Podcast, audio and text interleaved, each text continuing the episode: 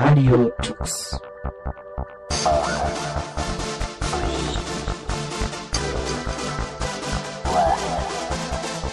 The German Linux Radio, the German Linux Radio. I'm here with Martin from XBMC. Hello. Martin, um, who are you? What what are you doing? Uh, well, I'm one of the developers for Xbox Media Center, or, XBMC now, as we no longer support the Xbox. Um, and I've been with the project for over 18 months now. Um, I joined working on web interface and uh, trying to improve the user experience, and that's uh, culminated in some new features in our latest release. Um, and we're now working on a new uh, set of features, um, building on the new features that we've just released, which was is our add-on system. So the ability for users to create um, new features within within XBMC. So uh, for people who've never used XBMC before, it's um, a, a home uh, theatre platform, a home uh, a media center platform. Um, that has a, 10 foot interface uh, designed for, for large screens, very easy to use, um, and display your content in a, in a nice way, pre- uh, pretty way, basically. Um, Agreed. and uh, yeah, so in the past, it's always been a case of people were having to make add-ons that would then have a long, lengthy list of instructions on how to install. Uh, it would involve people with uh, having a technical background in being able to connect into the, the file system, copy files into the correct places. Um, and so in our, our latest release, codenamed Dharma, um, we, we got rid of all of that. We introduced a, an add-on system where there was a repository where people could um, uh, be officially hosted, and then people can go online and just push a button and it downloads and it installs it, unpacks into the correct locations, and it's immediately available. And one of the big benefits of this is we're seeing a lot more um, user interfaces customized, um, tailored for different rooms, different sizes of rooms, different um, uh, color schemes, um, and uh, additionally getting um, third-party sources, so things like uh, YouTube, um, TED Talks, um, uh, various other um, live um, podcast streaming uh, websites, and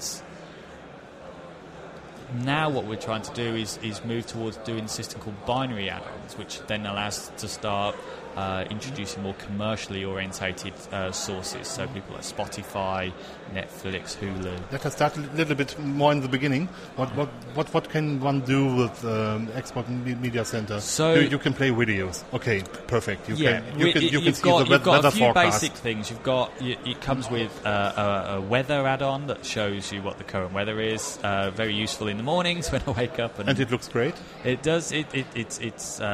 Uh, all down to the skin, the designer of how they make it look and feel. It's got a picture gallery, um, so uh, anything that's hosted there when, when, when you're not using the machine um, and the screen still on, then you'll start to see uh, effectively a very large picture frame. Um, then we have a music library which has all your albums and, and, and uh, songs, and, and, they are um, all categorized and, sorted based on genre and they don't don't have to stay on the machine itself. You can no, they, uh, connect via um, UDMP, uh, UD, UPnP. Sorry. Yes. Uh, yeah. So so all of um, uh, our uh, content can can come from a Samba share. Um, we uh, support live streams. Um, the, the, there is a there is a whole list of, of, of, sources of media that we, we support. Um, USB thumb drives that just automatically get mounted and then and, and, and uh, you can access the content from there. In fact, if you go on to um, the website, then there's a full list of the supported formats and, and, and uh, sources. You support a big bunch of protocols. Yes, I mean we leverage a lot from from the, the, the media stream that we use, which is FFmpeg. Um, so we, we effectively support what uh, what formats FFmpeg supports. Um, and then we also um, um, uh, support. Yeah, you, you, sub- support UPnP. I, yeah, I, know, UPNP I know that you, you sources, can you can support nearly any sort of streaming media. Yes, and, and, and we do leverage FFmpeg um, or, mm-hmm. uh, to, to, to to do to do most of the playback. Okay. Um, so very much uh, XBMC is, is the framework around displaying the content, accessing the content, um, and, and, and uh, rather than actually playing the content, we, we sort of pass that off to to to, to FFmpeg to, to, to do the playback. Okay, FFmpeg had a fork a few weeks ago. Yep. It forked f- from FFmpeg to FFmpeg and libav. Yep.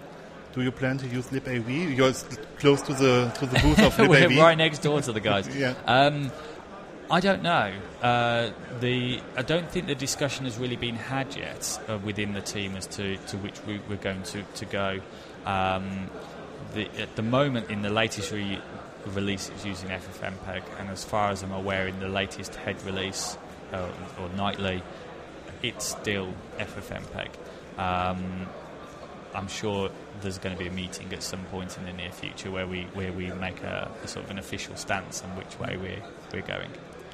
Uh, how many developers work on um, XP? X- Sorry, XBMC. I, I have to get it right. I always said it in the wrong way. I'm always telling Um, XMBC. it's it's ever so much in flux. We're, we're fairly uh, laid back on, on people's involvement. We we uh, once people start to act, become an active uh, contributor to the to the system and um, uh, supply updates and patches and, and, and help out, then then we offer them a position within the team uh, to come on board, and, and there's no real commitment in terms of their, their number of developers. So uh, I think active we've probably got around 30 developers, but we've gone through a few more than that over the years because we've been around for, for around about 10 years now. So it's um, uh, it, it's a constant. Um, Yeah, that's normal for an open source project that Yeah. the people are coming and going Yeah. and searching new project. We've had some people that have been around for quite a few years, from almost from the very beginning, um, and they're still with us and they're still actively developing. Um, and sometimes people have done their area and, and, and it works, and they and they don't, uh, and they have their own lives and things to get on, involved with, and they'll only get back involved when their area needs a bit more work. Um, there is quite a few mature, stable areas of the system that, that don't need changing, and equally, there's quite a few areas that we think need a bit more um, love and affection and, and a bit more work and improvements, and uh, and so that's what we're we're actively working on at the moment. What is the latest and greatest you released with X- XBMC? So yeah, so as I was saying earlier, the the, the latest release we've done, which is codenamed Dharma, or it's our tenth version ten, so we say. Um, was our add-on system, and that allows users to to to contribute their own work. Um, it's it's all written in Python, um, and these are either hosted themselves in their own repositories, and users can install a, like a, a link to those repositories, or they can get added to the official repository so long as they're all legal and everything's um, above board, um, and they're available by default. So when you first load up XBMC, you can go to the add-on section and you can see a list of all of these available things to download. And that ranges from things from skins to audio plugins, picture add-ons, uh, video plugins, um, subtitle title enhancements, visualizations, so screensaver type things.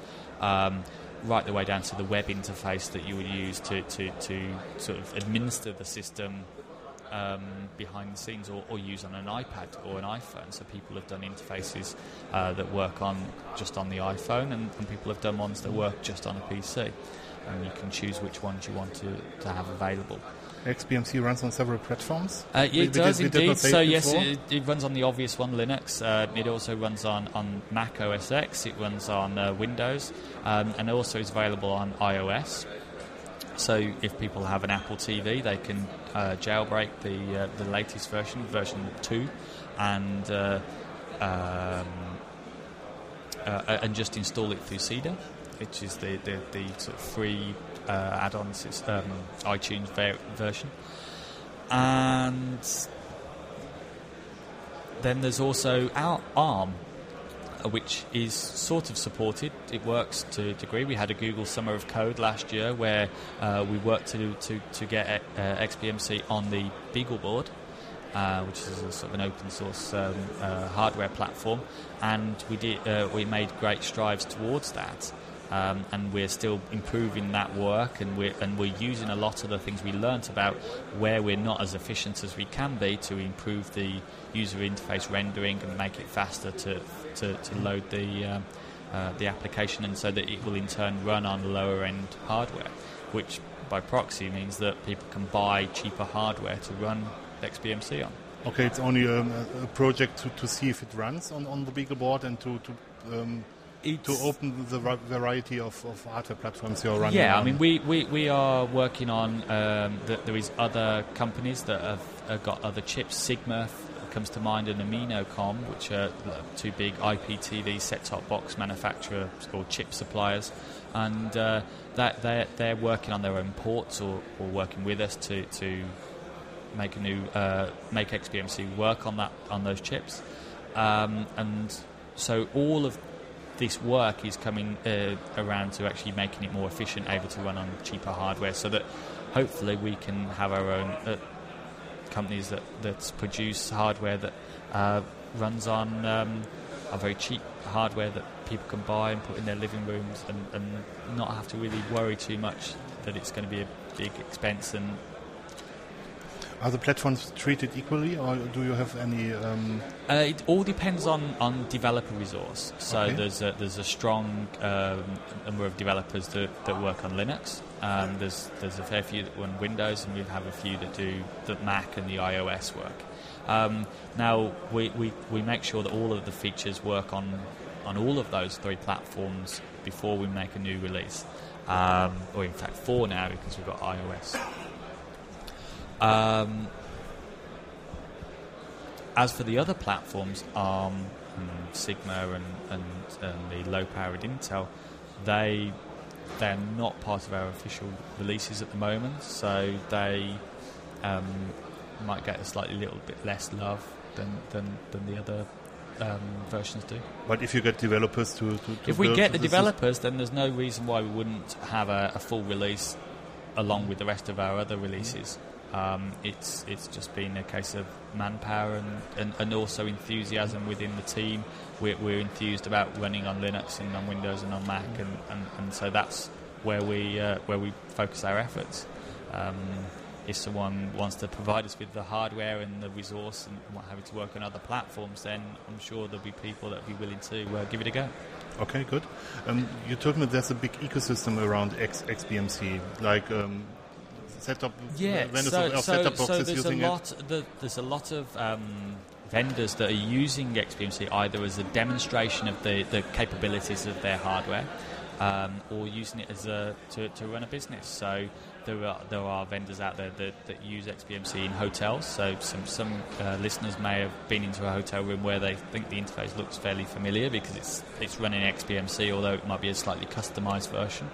Um, I had a nice surprise in uh, in Amsterdam last September where I went into a hotel and it was running XBMC. I was like, this is a bit strange. Yippee!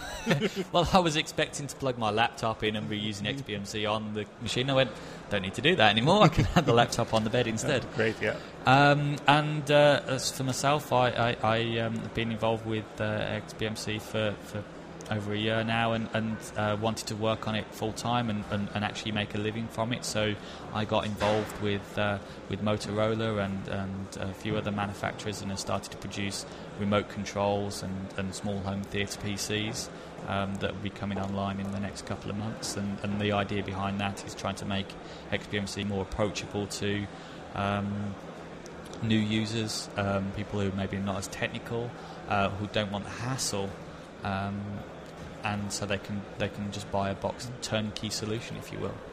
Which license are you, are you using for XBMC?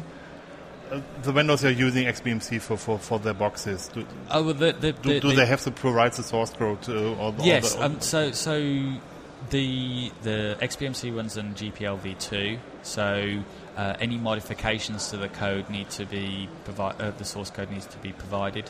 Um, some vendors ship just the binary um, unmodified, so they, they don't provide themselves the source code. They just provide a text file saying you can find the source code at this website. Go and check it And out. Here's a copy of the GPL. It has to be there. Yes, yeah, those simple things, but they they they they're very much there just support. They're they're looking to promote their own hardware. It's very similar to my to myself. Um, and then there's some other companies that that um, do. Um, more interesting modifications to the system, and they do in turn host their own forks and their own their own uh, copy of the source code. Um, the most famous one of this is Boxee, who uh, who, who, who took XBMC, uh, modified it, um, introduced uh, their own hardware platform, and uh, that they still provide their source code. Um, for, for a large portion of it, there's, there's some closed source stuff which is um, uh, done as a workaround with uh, around the GPL, and it's done for, um, in my opinion, sort of good reason because they have commercial agreements with the likes of Netflix, who require that their their their technology is, is, is kept under wraps, and, and, and that's fair enough. So I agree. I, I, I totally agree. yeah. Uh, what is on the roadmap for XBMC So- for the, so for yeah, the next so- month and years eventually? So right now we are we are doing a few things. We are uh, trying to clean up our code base. We we we we are, we are living with a legacy of work running on the Xbox, and uh, so so our Python interpreter was was embedded. So we're looking at splitting that away. Um, we also had our own custom HTTP API, which is uh, was a way for people to control XBMC either through a remote control, like a, an Android remote or an iPhone. Um, which uh, has long since served its purpose. So we've now moved to JSON RPC, um, and in Dharma. Uh, we we released our first version of that, um, but we quickly realised from the community that we'd missed a few bits and that it wasn't fully there. So we, we gained a few new members through the uh, through that release that have now been working with us to to fully finish that. And so in our next release, we'll have a fully supported JSON RPC um, library that you can uh, connect to, and, and all the commands are there. Um, and then, um, similar to how Boxee have had a problem where, where certain um, commercial partners uh, need to have closed source licensing, um, we are introducing a, a binary add-on system so that people like Spotify or, or, or Netflix or Love Film can, can, can produce their own add-ons for XBMC in a, in a controlled way where they where they uh, make sure that all of their technology is kept um, under wraps. okay, that's great. So yeah, so that's that's the immediate roadmap, and, and while we've been here, we've realised how how important um, TV playback is for for, for the users. Um, up until now, we've all well, we still continue to say use either Myth TV or TV Headend as a back end system, uh, and, and XBMC sits perfectly well with those. Um, but we do have our own branch that is focused on PVR, so EP, its own EPG, its ability to play IPTV um, or uh, DVB content. Um, that development is progressing well, um, and hopefully down the line that will um, join the mainline code. Um, and then we will have a fully fledged system that does TV and also offline content All of media you want to do. as want to much media as you, uh, as you can find. Um, it's it's just been um, a case of time and, and effort and testing, and there's so many different um, platforms and, and, and hardware to support in the TV area that it takes a while to, to make it all work. Totally agreed. And as long as you go with FFmpeg or LibAV, you have lots of and lots of formats you can play. Yes, I mean that, that's a conscious decision to be using those those libraries as we're leveraging their their their manpower as well as our own to produce an even better product. Yeah. Um, there's no point reinventing the wheel. Yep. uh, This is what the libraries are for. They, they are specialists in, Yeah. in implementing I mean, we- uh, codecs, and uh, you are specialists in uh, inventing a very pretty and good user interface. Yeah. And you are operating well on every, every sort of, um, of uh, on every sort of hardware. Yeah. So it's good to put the things together and, do, as you said, do not re- reinvent the wheel. Indeed. Um, I mean, we use many other libraries as well, like libirc for people who have got uh, sorry, libir. Um, Uh, For- for it's- remote it's- control. it's- yeah, yeah, LIRC, libIRC, Yeah, uh, which is for, for the remote controls. So, so we, we work closely with those guys to, to, to make sure that uh, as many devices can be supported as possible. Um, and take, uh, obviously, utilization of things like Python as well, which uh, is the interpreter. There's no point trying to build our own uh, interpreter for the plugins. So. Did we miss something? Did we miss something in this interview? Did, Um, are there some some things? Well, I mean, we we're obviously uh, you can check us out at xbmc.org, um, and we've got forums and we're on IRC, and we've also got our mailing list, so we're, we're all very helpful and we can help you out there. Um, it's pretty easy to install. it is. It's. It, I mean, we've got PPAs available in Linux. Um, so Ubuntu and Debian, I think, have got uh, PPA available. Um, and uh, we also host our own binaries through our mirrors, so you can just download it, install from there. Um, and for for, for for iOS users, it's available in Cydia, so that they don't need to to, to do anything really. Um, and uh, yeah, we host nightlies as well, so you can check out the latest work that we're doing and, and, and provide feedback, and that's always very, very valuable to us. Uh, we've got a Trac running with, with tickets, and um, uh, the more people that can file bug reports and means that we can develop faster and, and better and more supported. you can't see any error on yourself. You have to rely on the people giving feedback. we've only got a limited amount of hardware. We have limited uh, resources in, in that respect. Pretty normal, so um, we need that, that sort of community power to, to test all the variants and then find the problems. And then if there is a problem that we can't fix, then we can go out and get the hardware or ty- speak to the vendors and say, look, can you help us out here? We've got lots of people using your hardware um, and trying to use it with our software. Can we can we work together to, to come up with a fix? Yeah. It's a win-win situation, Indeed, either, yes. either for the user and, and for you as a developer. Yeah, so, so please do get involved, come on the forums, and don't just sort of hide away and use the software. If you find it difficult to use, ask questions. We're very helpful and we'll help you out and get you up and running, and uh, hopefully you won't look back. Okay, perfect. Thanks a lot, Martin, No worries, for having the time, not a problem. and wish you success with your product. Thanks ever so much. Das war eine Sendung von Radio Tux, herausgegeben im Jahr 2011 unter Creative Commons bei Non-Commercial Sharealike.de. Lieder sind eventuell anders lizenziert. Mehr Infos auf radiotux.de.